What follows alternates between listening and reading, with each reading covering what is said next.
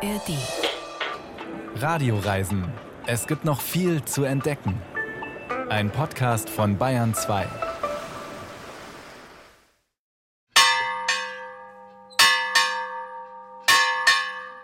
Diese Glocke, die klingt jetzt nicht direkt wie die Petersglocke im Kölner Dom, aber sie hat dafür eine sehr lange Geschichte. Und sie bringt uns gleich auf die richtige Spur. Wir reisen heute mit Gepäck, das nicht auf die Schultern drückt oder sperrig hinterhergezogen werden muss. Wir haben heute jede Menge Geschichte dabei bei unseren Reisezielen. Ein gutes Gepäck, denn das ist ja mit das Spannendste am Reisen. Dem nachzuspüren, was da gewesen ist und immer noch nachwirkt. Wir tauchen ein in die Welt der Wikinger von Haithabu. Wir sind in Siebenbürgen unterwegs, bei den Siebenbürger Sachsen, die noch nicht ganz verschwunden sind wie die Wikinger. Bei unserer ersten Station gleich, da ist die Geschichte nicht ganz so alt, aber dafür wirklich weltbedeutend. In Philadelphia wurden quasi die USA erfunden. Bärbel Wossack ist am Mikrofon und ich verspreche, es gibt viel zu entdecken.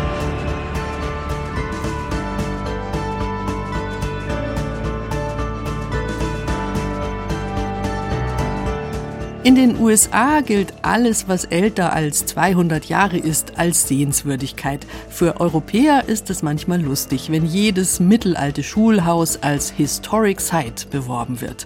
Aber bei unserer Geschichte über Philadelphia ist Arroganz nicht angebracht. Hier wurde definitiv Weltbewegendes geschrieben bzw. unterschrieben, nämlich die Unabhängigkeitserklärung der USA. Und das zwei Jahre bevor die Französische Revolution begann, was in Europa gerne mal übersehen wird. Michael Marik war in Philadelphia unterwegs, der Stadt mit dem vielleicht größten Lokalpatriotismus der USA. Philly, wie die Stadt von ihren Einwohnern liebevoll genannt wird, hat ein eigenes Gesicht. Es gibt nicht nur die typischen US-amerikanischen Kaufhausketten, sondern auch hübsche Boutiquen, Restaurants, sogar Tante-Emma-Läden und Eckbistros. Philadelphia ist eine Stadt auch für Fußgänger und Fahrradfahrer.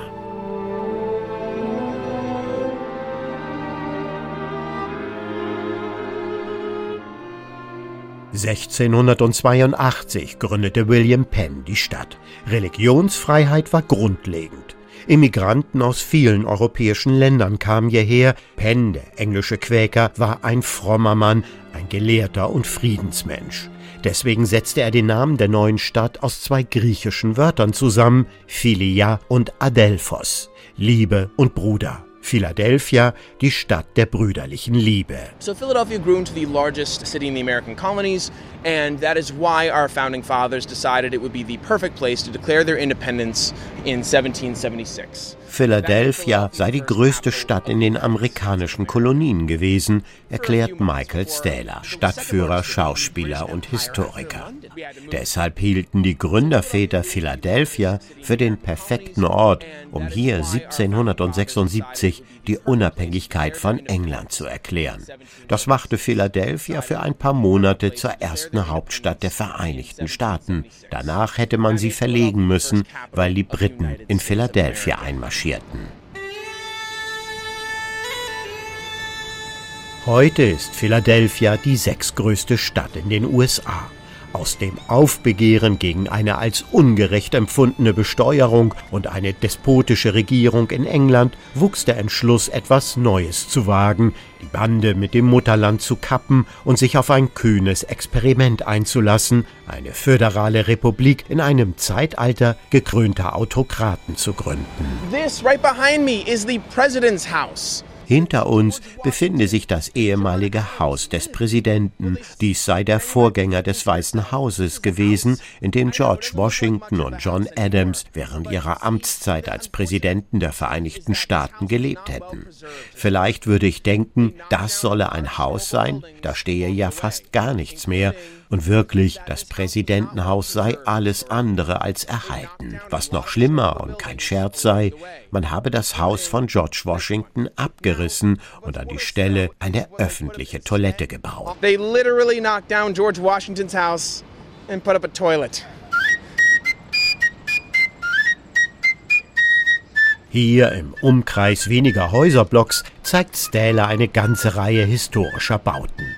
Zum Beispiel das Betsy Ross Haus, ein kleines Museum über jene Frau, die angeblich die erste amerikanische Flagge entworfen hat. Die 1891 eröffnete Börse, die Carpenter Hall, in der sich 1774 der erste Kontinentalkongress fand, zu Beginn des Freiheitskampfes der damaligen britischen Kolonien. Gleich dahinter eines der wichtigsten Denkmäler der Stadt.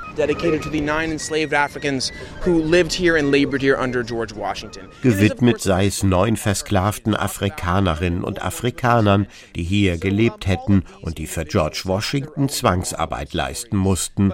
Eine von ihnen sei Honor Judge gewesen, so etwas wie eine Volksheldin in Philadelphia. Sie entkam im Alter von etwa 20 Jahren ihrem Peiniger und sie sei die einzige einzige versklavte Person gewesen, die je aus dem Haus des Präsidenten fliehen konnte. In New Hampshire habe sie den Rest ihres Lebens als freie Frau verbracht, hatte Kinder und Enkelkinder und konnte in den 1840er Jahren ihre Geschichte über abolitionistische Zeitungen weiterverbreiten. George Washington war keine Ausnahme, sagt Stella. Thomas Jefferson, James Monroe, Andrew Jackson, Ulysses S. Grant und eben George Washington, zwölf von 18 US-Präsidenten zwischen 1789 und 1877 waren Sklavenhalter. Damals war die Sklaverei eine Institution, ein System der Ausbeutung, der Ungleichheit, in dem man Menschen wie Eigentum besaß und sie mit körperlicher und seelischer Gewalt unterdrückte, ein System, das Menschen wie George Washington rechtfertigten, obwohl sie wussten, dass Sklaverei moralisch falsch war.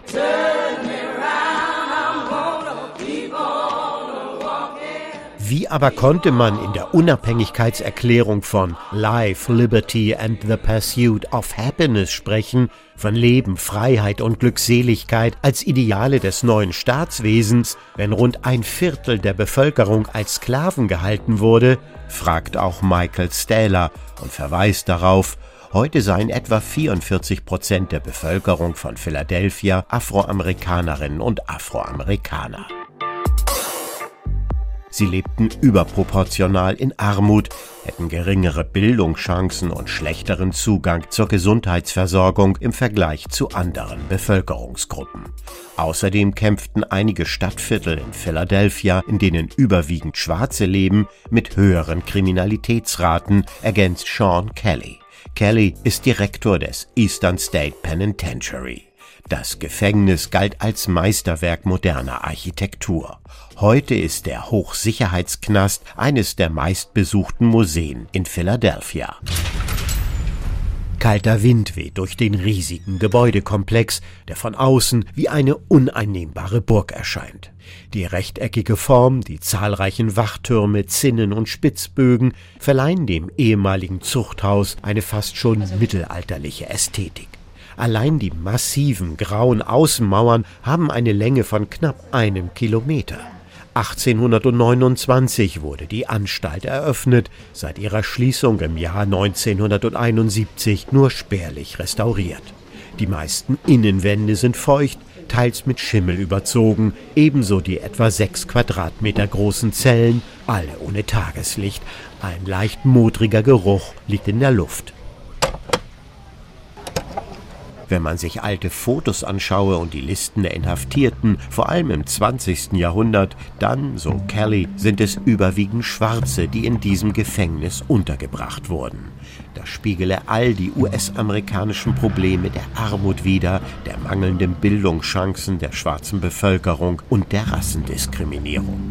Heute liegt Philadelphia beim Thema Gewalt und Drogen mit ganz vorne in den USA, vor allem seit der Covid-19-Pandemie. Schießereien, Drogenkriminalität, täglich mindestens ein Mordopfer. Die Entwicklung ist mehr als besorgniserregend. Die Folgen kann man in der Kriminalstatistik nachlesen.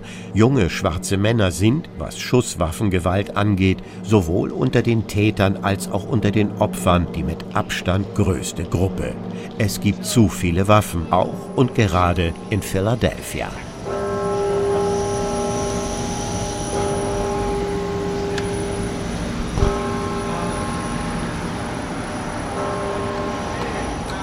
Da erscheint die Liberty Bell wie ein wegweisendes Symbol aus der Vergangenheit. Die Freiheitsglocke am zentralen Independence-Platz gilt als das Zeichen schlechthin für die amerikanische Revolution, die während der ersten Verlesung der Unabhängigkeitserklärung geläutet wurde, sagt Michael Stähler. This bell has been used as this quintessential symbol. Die Freiheitsglocke sei immer als das Symbol der Menschenrechte schlechthin verwendet worden. Nelson Mandela, der Dalai Lama, Martin Luther King Jr., all diese großen historischen Persönlichkeiten, die für Bürger und Menschenrechte kämpften, hätten diese Glocke besucht und neben ihr Reden gehalten. Ihr geschichtlicher Nachhall sei bis heute nicht verstummt. You'll be following me. We will be going through the arch to the left, up the steps. Weiter geht es zur Independence Hall gleich nebenan. Seit 1979 ist sie UNESCO-Welterbestätte. An genau diesem Ort begann die Geschichte der USA, als sich die späteren Gründerväter zusammenfanden, um über die Abspaltung von Großbritannien zu beraten.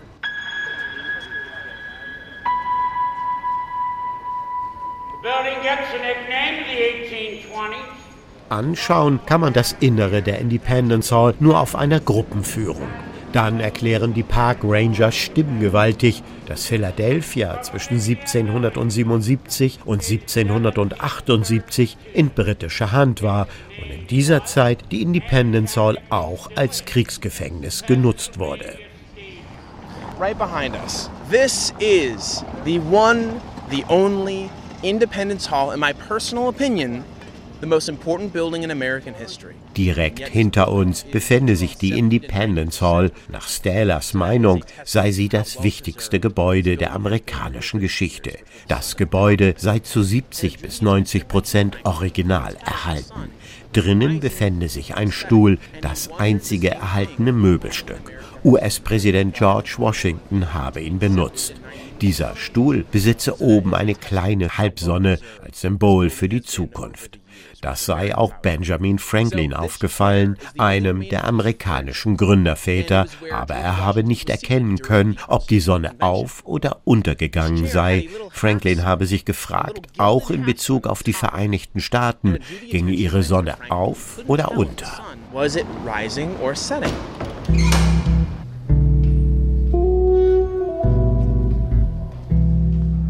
Hier in Philly schlägt nicht das politische Herz der USA, wohl aber das historische. Aber werden die USA den Idealen ihrer Gründer heute noch gerecht? fragt Michael Staler, der Tourguide, Schauspieler und Historiker, am Ende der gemeinsamen Tour und hat als Antwort gleich eine Anekdote parat, Thomas Jefferson, der dritte US-Präsident, hätte sich, wenn er hätte wählen müssen, zwischen einer Regierung ohne Presse und einer Presse ohne Regierung für letzteres entschieden.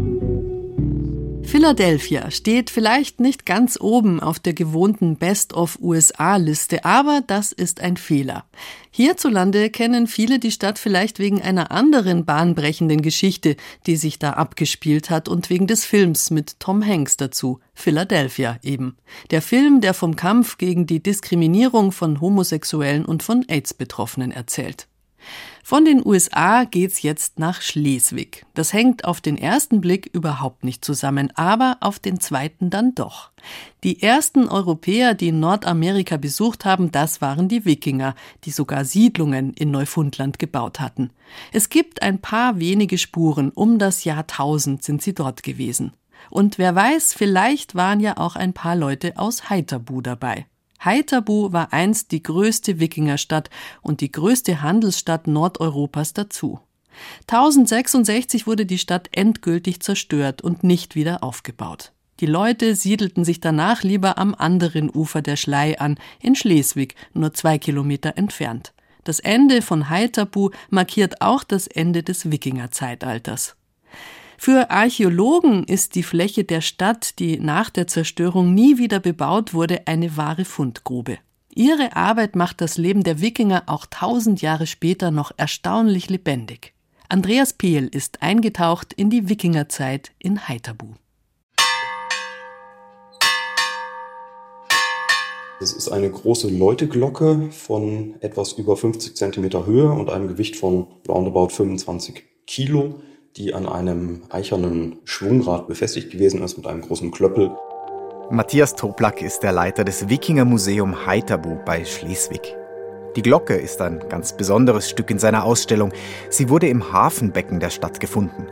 Mit ihrem Alter von fast 1100 Jahren ist sie eine akustische Erinnerung an die Zeit der Wikinger. Wir können sagen, dass die Glocke aus Erz besteht, das aus dem Rammelsberg im Harz stammt, dass sie aus dem 10. Jahrhundert stammt und dass sie auch deutliche Gebrauchsspuren hat. Also sie ist jetzt nicht als frischer Import quasi bei der Übergabe vom Deck des Schiffes gefallen und dann im Hafenbecken verrutscht. Vor dem Museum hängt auf einem kleinen Turmgestell eine Kopie der Wikingerglocke, ohne Klöppel damit nicht alle Besucher neugierig den ganzen Tag über läuten. Doch Matthias Toblak hat den Klöppel und hängt ihn bei Bedarf ein. Für mich läutet er die Glocke. So hat es zur Wikingerzeit geklungen. Das ist auf jeden Fall eine große Glocke, sie ist auch weitestgehend einzigartig. Also das ist natürlich schon ein extrem wertvoller Fund. Wikinger und schön klingende Glocken, wertvolle Instrumente – waren die Wikinger nicht eigentlich wilde Horden in Drachenbooten, die aus dem Nebel auftauchten und Städte und Klöster verwüsteten? Bärtige Männer, dick eingepackt in Felle, die mit Streitaxt und verbeulten Helmen mit Hörnern brüllend aufeinander losprügelten? Ein Wikingerjunge mit kleinen Hörnern am Helm, der lausbubenhaft die Probleme der plündernden Erwachsenen mit Witz und Verstand löste? Was für eine Zeit damals vor rund 1200 Jahren im Norden. Doch war das, was in Serien, in Kinofilmen, in Büchern beschrieben wird, die Realität? Um das herauszufinden, muss man nicht nach Skandinavien fahren.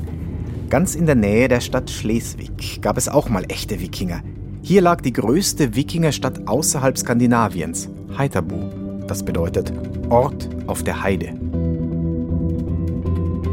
Sven Huluker Satistin Ufter Skarsa Sinhimsika Heiterbu ist eine Stadt gewesen mit einem großen Hafen, also ein bisschen vergleichbar von der Funktion und von der Bedeutung her mit Hamburg heutzutage.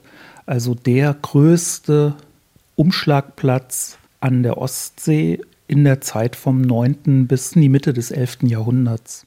Volker Hilberg ist Archäologe und an den Landesmuseen in Schleswig-Holstein für Mittelalter und insbesondere für Wikinger- und Heiterbu-Forschung zuständig.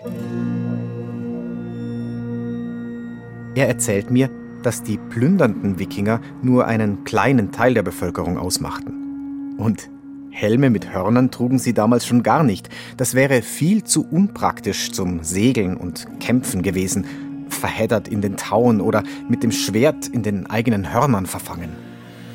Hörner hat es keine gegeben. Und Helme sind sowieso auch sehr schwierig. Also wir kennen eigentlich nur einen nahezu komplett erhaltenen Helm aus Norwegen. Ansonsten ist das einfach die Fantasie des 19. Jahrhunderts gewesen. Also auch Wagner hat da sehr viel beigetragen durch seine Opern, dass man die eben damals gerne als Staffage genommen hat. Also bärtige Männer in Fellen mit Hörnerhelm. Dankbar griffen die Nationalsozialisten dieses Klischee auf und versuchten es recht erfolgreich festzuschreiben. Doch das Bild hat sich dank vieler archäologischer Funde und Forschungen in Skandinavien, aber auch in Schleswig-Holstein grundlegend gewandelt. Denn die sogenannten Wikinger waren Kaufleute, Landwirte, Handwerker und auch Kunsthandwerker, erzählt mir Volker Hilberg. Nur ein kleiner Teil von ihnen machte sich auf zur sogenannten Viking, also Plünderreise an die Küsten von England, Frankreich, Deutschland oder den gesamten Ostseeraum. Hier im Museum sind einige Funde aus Heiterbu ausgestellt. Bei ihrem Anblick muss ich fast ein bisschen ungläubig staunen, wie weitreichend die Handelskontakte dieser Menschen waren die ich selbst doch eher klischeehaft mit den Piraten bei Asterix und Obelix oder Abenteuerserien im Fernsehen in Verbindung bringe. Silbermünzen aus Bagdad, Keramikeier aus Kiew, Stoffe aus Byzanz, die über die Ostsee und die Flüsse im heutigen Russland hierher gelangten.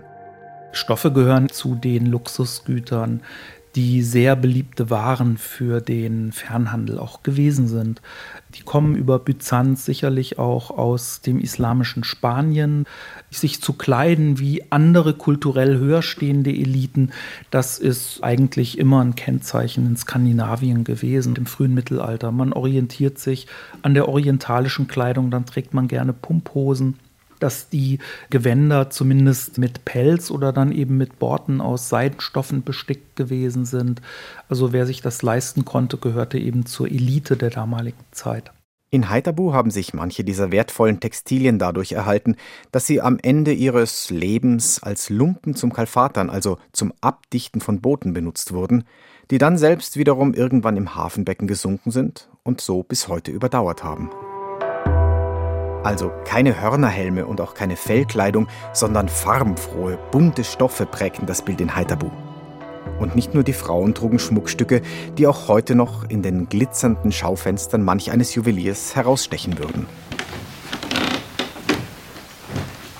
Ich denke, dass halt ein anderes Bild vermittelt wird als das, was man schon kennt. Ist ja auch eigentlich sogar noch viel spannender, weil es halt was Neues ist. Wikinger haben die tollsten Schmuckstücke hergestellt, die würden wir heute noch tragen und waren nicht nur abschlachtende, böse Männerhorden.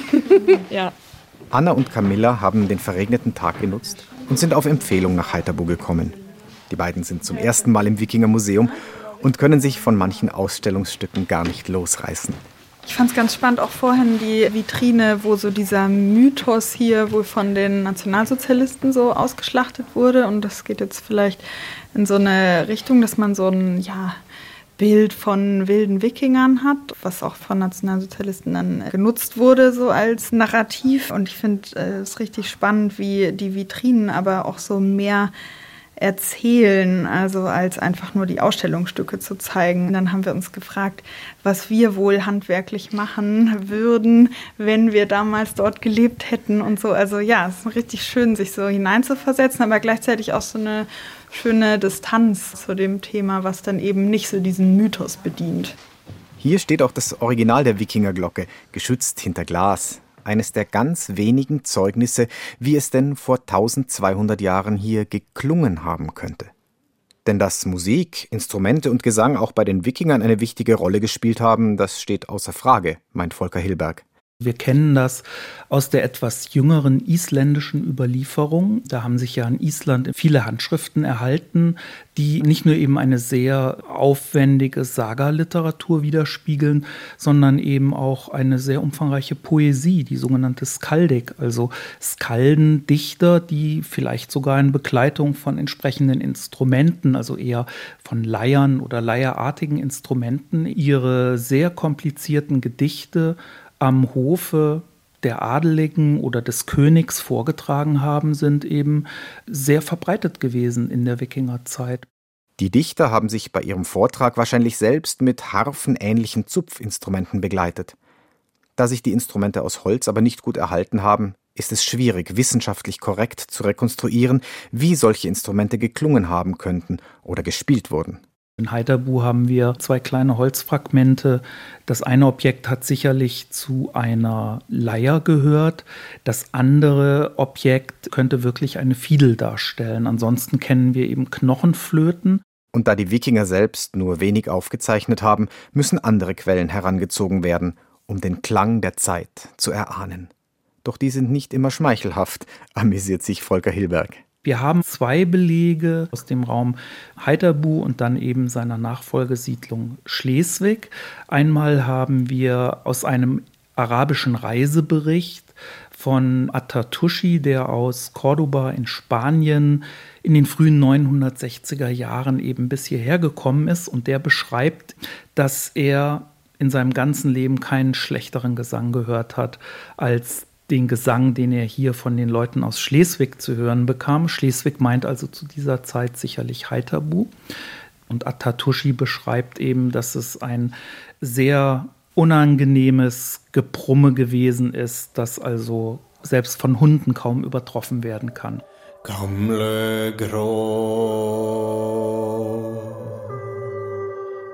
Nie hörte ich hässlicheren Gesang ein Gebrumm, das aus ihren Kehlen herauskommt, gleich dem Gebell der Hunde, nur noch viehischer. heißt es da wenig schmeichelhaft.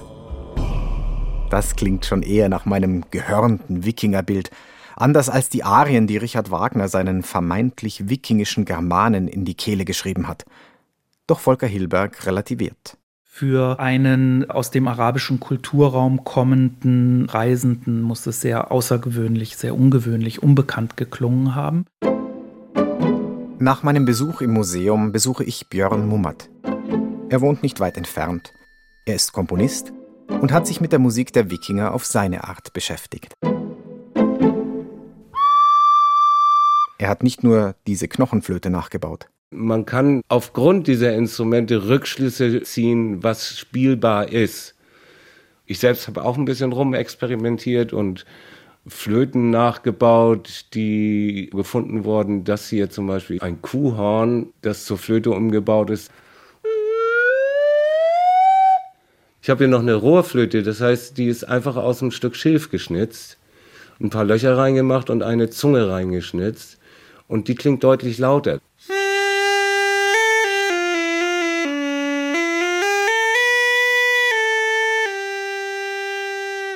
Es ist auch logisch, dass die Leute das benutzt haben, was in der Umgebung zu finden war. Und das ist ein total leicht herstellbares Musikinstrument. Da braucht man nur eine scharfe Klinge für. Und Schilf gibt's hier überall genug. Doch wie das alles bei den Wikingern wirklich geklungen hat, bleibt ein Rätsel. Deshalb ist da die Fantasie von Musikern und Musikarchäologen gefragt. Björn Mummert zieht beim Gedichtvortrag der wikingischen Skalden einen Vergleich zur Gegenwart. Der Schwerpunkt liegt auf dem Wort und nicht auf der Musik. Vielleicht kann man aus heutiger Sicht das vergleichen mit Leuten, die rappen. Da ist die Musik auch relativ spärlich. Da ist meistens ein Thema, das sich sehr viel wiederholt und darüber wird geredet. Und das wird bei den Skyden ähnlich sein. Trotzdem, ein Teil der Bevölkerung war als plündernde Piraten unterwegs, verwüstete Klöster und Städte, verschleppte Menschen und raubte Schätze. Wie geht das zusammen mit dieser spannenden und hohen Kultur, mit Dichtung, Musik und Kunsthandwerk? Ich krieg's damit ganz gut zusammen, dass die Wikinger ja nicht die einzigen waren, die plündern waren. Also einer der größten Plünderer der damaligen Zeit ist sicherlich Karl der Große gewesen, der alle umliegenden Reiche zerstört und sich einverleibt hat. Das Problem ist eben gewesen, wenn sie Heiden waren, dass das einfach die bösen anderen gewesen sind, die man nicht verstanden hat. Und dieses Bild, dass das alles eben furchteinflößende Wikinger fahren, hat sich dadurch einfach in unseren Köpfen festgesetzt. Aber die christlichen Herrscher Europas sind genauso Wikinger gewesen wie die Skandinavier welche waren. Nur ist eben die schriftliche Überlieferung, ich sag mal, von den Siegern.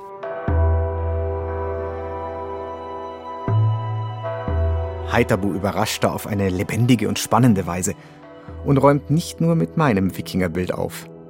Natürlich ist es auch krass zu wissen, dass so ein unbekannter Ort dann noch so viel ja, inne hat. Und gerade das Museum stellt es total gut dar. Also toller Aufenthalt.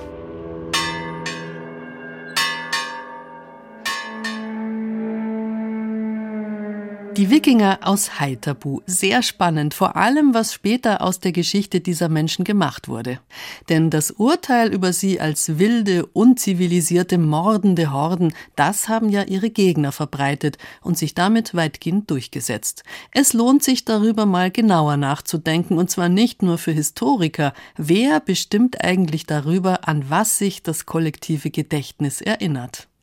Jenseits der Wälder, übersetzt Transsilvanien. Das ist der historische Name von Rumäniens Mitte, die maßgeblich von den Karpaten begrenzt ist. Zumindest zu Römerzeiten muss das so gewesen sein und auch im Mittelalter war das Land hinter den Wäldern wenig besiedelt. Die Ungarn waren im 9. Jahrhundert in der Gegend zuerst zahlreich vertreten, konnten aber das große Gebiet nicht so gut gegen feindliche Angriffe sichern. Die Lösung? Siedler anwerben von überall her. Sachsen nannte man damals alle, die aus Deutschland kamen und Deutsch sprachen, egal ob das nun Bayern oder Rheinländer waren. In Transsilvanien haben sie Dörfer und Städte gebaut und natürlich Kirchen, die in unserer Geschichte gleich eine wichtige Rolle spielen werden. Mehr als 800 Jahre lang haben die deutschsprachigen Einwanderer ihre Identität und ihre Sprache bewahrt, weit weg von ihrer ursprünglichen Heimat. Ob sie nun wirklich genau sieben Städte gebaut haben oder sieben Burgen, das lässt sich nicht mehr nachvollziehen. Jedenfalls heißt die Region bis heute Siebenbürgen, obwohl nun tatsächlich nicht mehr viele Deutschsprechende da sind. Felicia Engelmann hat sich auf Spurensuche gemacht und ist natürlich am Ende auch auf den berühmtesten Bewohner Transsilvaniens getroffen. Hierzulande sind die Kirchen mit Mauern befestigt worden, weil sie das Allerheiligste der Gemeinde waren. Man muss dazu wissen, dass die Siebenbürger Sachsen, sofern sie selber Kirchen gebaut haben, keine hierarchischen Strukturen hatten im Sinne von Gutsherren.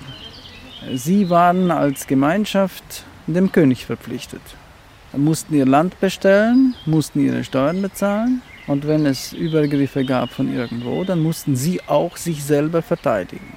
Und da sie die Kirche als ihr Wichtigstes erklärt haben, denn irgendwo braucht der Mensch ja doch einen, einen Ort, wo er sich zu Hause fühlt oder wo er ein Zentrum hat, wir haben die Kirche als das deklariert und haben infolgedessen um die Kirche eine Mauer gebaut, um darin Schutz zu finden.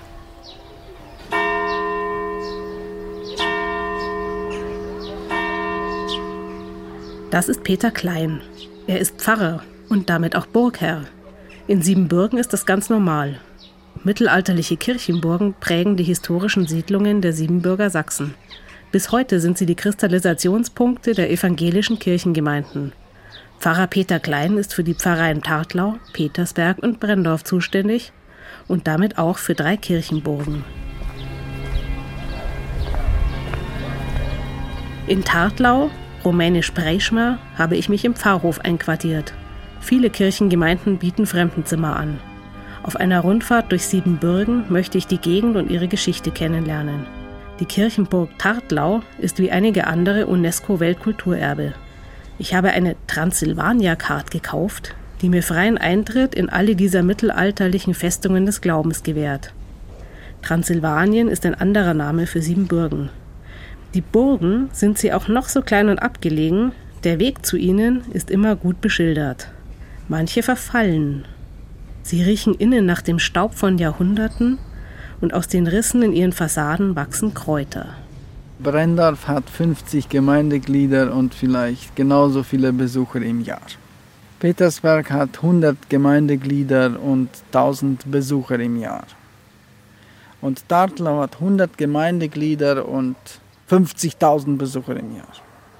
Es kommen einzelne Touristen auch in Gottesdienst am Sonntag. Manchmal auch Gruppen. Manchmal. Aber die Leute, die in die Kirche als Besucher kommen, sind eher nicht an der geistlichen Nahrung interessiert, sondern mehr an den Steinen. In Tatlau bringt das eine schöne Stange Geld. Und das Geld, das dort reinfließt, das kann man für die Instandhaltung benutzen.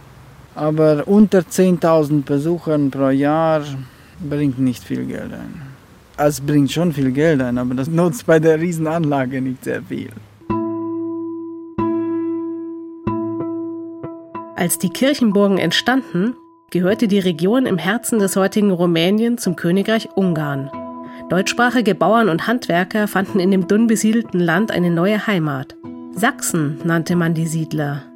Sieben Städte gründeten die Sachsen, jeweils mit einer weltlichen Burg. Daher stammt vermutlich der Name Sieben Bürgen. Jahrhundertelang waren die Sachsen autonom. Seit Vertreibung, Flucht und großen Auswanderungswellen des 20. Jahrhunderts leben in Siebenbürgen kaum noch Sachsen. Etwa 13.000 sind noch da, viele von ihnen betagt. Spurensuchende und Besucher der alten Heimat machen einen guten Teil der Touristen aus. Die Kirche ist Identität, ja. Sie ist aber auch gleichzeitig ein Nutzbau. Das ist eine Aussage, die von Denkmalschützern nicht gern gehört wird, weil Denkmalschützer ja immer nur an die, an die Steine denken, die man da erhalten muss und die so wertvoll und, und so sind. Für unsere Kirchengemeinde ist die Kirche ein Nutzbau. Die Mauer der Kirchenburg Tartlau ist kreisrund. An der Innenseite sind sogenannte Fruchtkammern gebaut, Lager- und Wohnräume, die sich als Waben um die ganze Innenseite und mehrere Stockwerke hoch aneinander fügen. Hierhin brachten die Sachsen ihre Vorräte, um sie vor Plünderern zu schützen. Hier wohnten sie im Krisenfall. Heute sind die Kammern Museumsräume. Die Stadtmauer von Hermannstadt, rumänisch Sibiu, die Burgen von Kronstadt, Braschow oder Temeschburg, Timișoara, sind eindrucksvolle Befestigungsanlagen und sorgfältig herausgeputzte Besucherattraktionen. Außer Kirchenburgen stehen in Siebenbürgen noch jede Menge weltliche Festungen. Auch diese besuche ich auf meinem Roadtrip durch ein Land voller Burgen. In Weißkirch, Alba Julia, sind die Festungen verschiedener Zeitalter übereinander gebaut. Am Samstagnachmittag gibt es Kanonenschüsse von der Esplanade.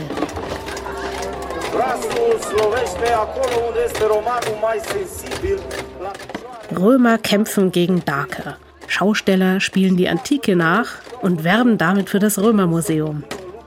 Es ist Samstagnachmittag, die Zitadelle ist voller Besucher. Vor allem rumänische Familien flanieren hier zwischen Römermauern, Mittelalterkneipe, Kirchen, habsburgischer Festungsarchitektur und Kaserne der rumänischen Streitkräfte. Geschichte erleben. Das ist für die Einheimischen ein beliebtes Familienvergnügen. In der Zitadelle treffe ich wenige internationale Touristen, dafür kichernde Teenies und kaffeetrinkende Omas. Weißkirch, das ist genauso viel modernes Leben wie Geschichte. Burgen und Festungen in Siebenbürgen sind mancherorts auch Event-Locations mit Gastronomie, Gedöns und Geisterbahn.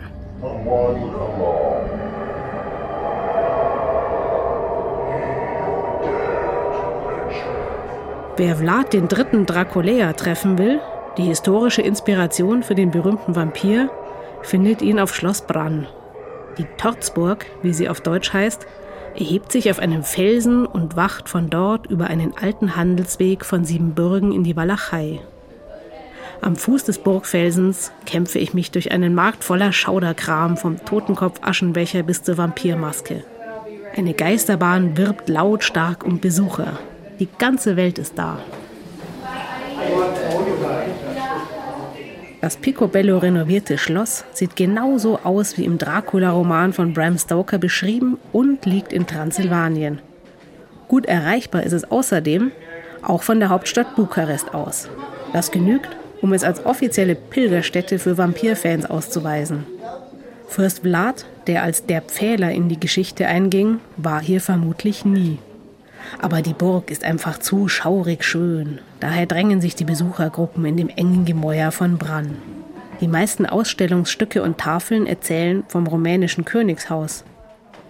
Kein Grusel, dem helfen die Besucher ab. In einem schmalen Geheimgang herumheulen kann ich auch. Ein gutes Selfie zu bekommen ist schon schwieriger. Jeder will eins, aber die Galerien mit den malerischen Ausblicken sind schmal. Vor lauter Spaß und Knipserei übersehen die meisten Besucher eine der Hauptattraktionen.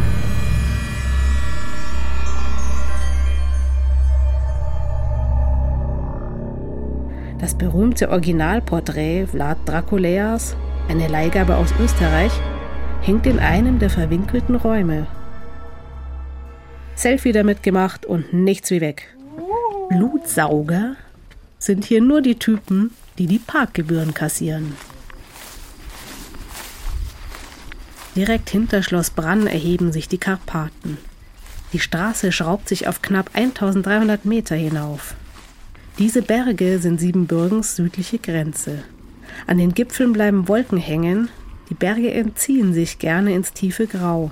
Wer von Siebenbürgen aus eine von Vlad Draculeas echten Burgen besuchen will, die Festung Poenari, kann die Straße dorthin nur von Juli bis September befahren. Es schneit und stürmt auf der Höhe. Die Karpaten sind eine einsame Gegend. Landwirte trotzen den steilen Hängen mit der Sense Gras ab, Gänse melden meine Ankunft. Honigverkäufer hoffen an der Straße auf Kundschaft. Die schroffen Höhen bergen das Land zu ihren Füßen wie eine große Festungsmauer. Sie trennen Siebenbürgen von der Walachei, der eigentlichen Heimat Draculas. Immerhin, in einer siebenbürgischen Burg war er einmal gefangen. In Eisenmarkt Hunedwara.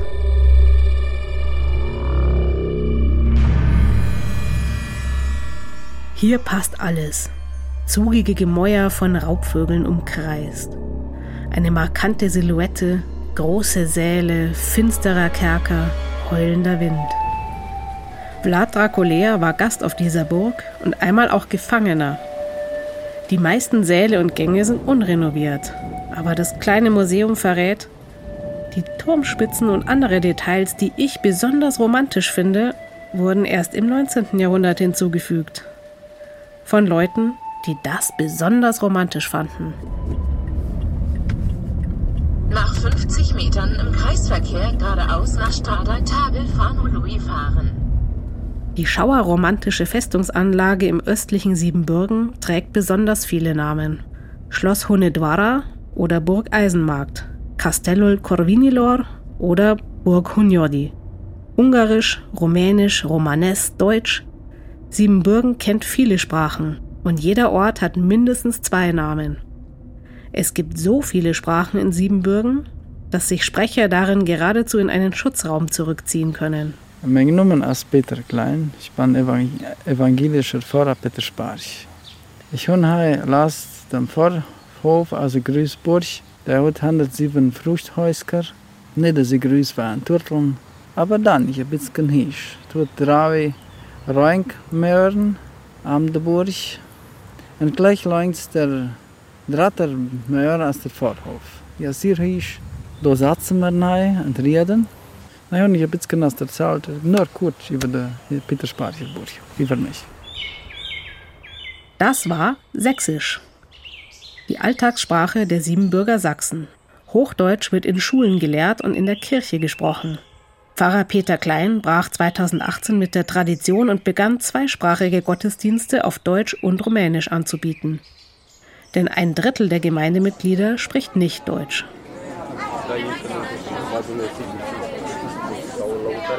Nur selten höre ich auf meiner Reise jemanden Sächsisch sprechen. Wenn, dann sind es alte Leute oder Menschen, die ich darum bitte, wie Petra. Uh, ich arbeite im Erasmus als Berghunderin äh, wir verkaufen Becher, wir sind einen Kaffee, wir machen Kaffee, Tee, noch... Ähm Petra ist Buchhändlerin. Ich treffe sie im Büchercafé Erasmus in Hermannstadt. Es gibt Bestseller und Klassiker deutscher und internationaler Autoren auf Deutsch. Der lokale Schiller Verlag hat zudem regionale Autoren und Autorinnen im Programm und einen Online-Shop. Auf einem Tisch im Laden stapeln sich Bücher aus und über Siebenbürgen. Äh, die Autoren hier sind fast alle Siebenbürger, vor allem aus der Heimatstädter Gegend. Ja, hier Igen Altschladner, das kennt auch fast jeder, wohnt in Rotberg neben Hermannstadt. Hertha Müller, Nobelpreisträgerin, klar, müsste auch fast jeder kennen. Iris Wolf, das ist auch eine Siebenbürger Sexin, die ist aber nach Deutschland ausgewandert und die hat auch schon drei Romane geschrieben. Die gehen eigentlich auch gut. Als gute Reisende kaufe ich auch ein Buch. Das Ameisenvolk, ein Kinderbuch über die Siebenbürger Sachsen und ihre Heimat. Auf Hochdeutsch, nicht auf Sächsisch. In Hermannstadt gibt es mittlerweile Kurse. Sächsisch als Fremdsprache. Mit dem Sächsischen scheint es wie mit den realen Festungen in Siebenbürgen zu sein. So alt und stark die Mauern auch sind, im 21. Jahrhundert stehen ihre Tore offen. Für Besucher, für Neugierige, für Entdecker, für Rückkehrer. Für uns bedeuten die Mauern nicht unbedingt Schutz. Sie sind im Wesentlichen ein Teil unseres Inventars, das wir übernommen haben von unseren Vorfahren, das wir erhalten müssen, das wir erhalten dürfen. Weil das ist auch ein bisschen ambivalent. Wir dürfen und wir müssen. Für manche ist das eine Last, für andere ist das eine, eine Bereicherung. Auf jeden Fall ist es eine Frage der Identität dieser Mauern.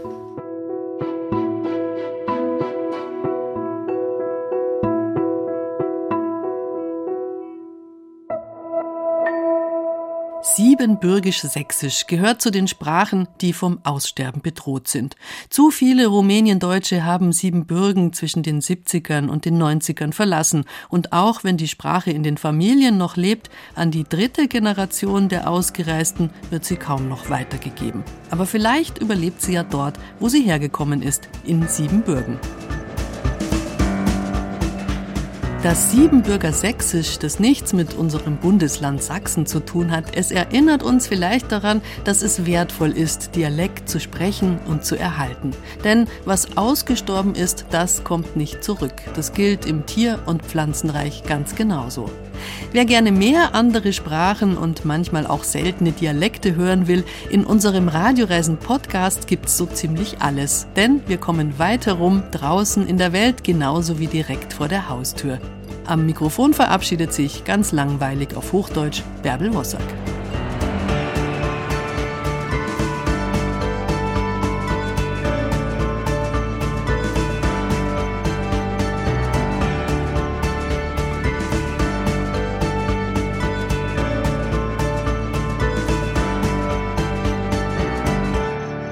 Okay, dann ruf ich jetzt mal da an, ja? Uh. Boah, jetzt bin ich doch nervös. Ich glaube, dass ich gleich voll den Blackout kriege. Ich frage mich auch die ganze Zeit, ob ich noch weiß, wie ihre Stimme klingt. Oh, jetzt will ich es auch unbedingt wissen. Hallo? Ich bin Lea Utz und das ist Telephobia. Der Podcast über diesen einen Anruf, den ihr euch einfach nicht traut. Wäre dir das nicht peinlich? Sei mal ehrlich. Würdest du diesen Anruf machen? Es ist das Einzige in meinem Leben, wovor ich scheue, dass es geklärt wird. Halt wie so ein Punkt auf einer To-Do-Liste, den man immer nicht abhakt. Es sei denn, jemand hilft euch dabei. Jemand mit der Geduld einer Warteschleife und der Penetranz eines nervigen Klingeltons. Dieser jemand bin jetzt ich. Und ich bin froh, dass du nicht irgendwie eine kühle, abgebrühte Reporterin bist. Mama Kratzer? Lea kümmert sich. Gut. Ich glaube, ich tue dir jetzt einen Gefallen und beende die Aufnahme. Vielleicht fragst du dich manchmal, was wäre, wenn du es einfach machst. Wenn du endlich anrufst. Ich glaube, ich habe so die Vorstellung, dass der mir erklären kann, warum das passiert ist. Was würdest du gerne von ihm hören? Tut mir leid. Ihr gewünschter Gesprächspartner ist vorübergehend nicht zu erreichen. Vielleicht war der Moment nie der richtige. Bis jetzt. Glaub mir, es lohnt sich. Oh mein Gott! Krass! Ja, also hätte ich jetzt nicht für möglich gehalten. Mir hat es irgendwie sehr gut getan, diesmal nicht alleine zu sein mit der Sache. Boah, ich, ich weiß, also, okay, ich versuche, warte, ich muss mich gerade kurz sammeln. Gerade im Moment ist auch echt das erste Mal seit echt langem, dass ich mir denke, ja, jetzt ist es okay gerade.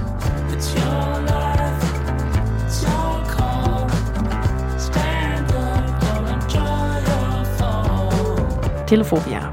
In der ARD Audiothek und überall, wo es Podcasts gibt. Wenn Sie fertig sind, legen Sie bitte auf oder drücken Sie die Raute-Taste für weitere Optionen. Es war total schön, einfach nur. Das ist krass.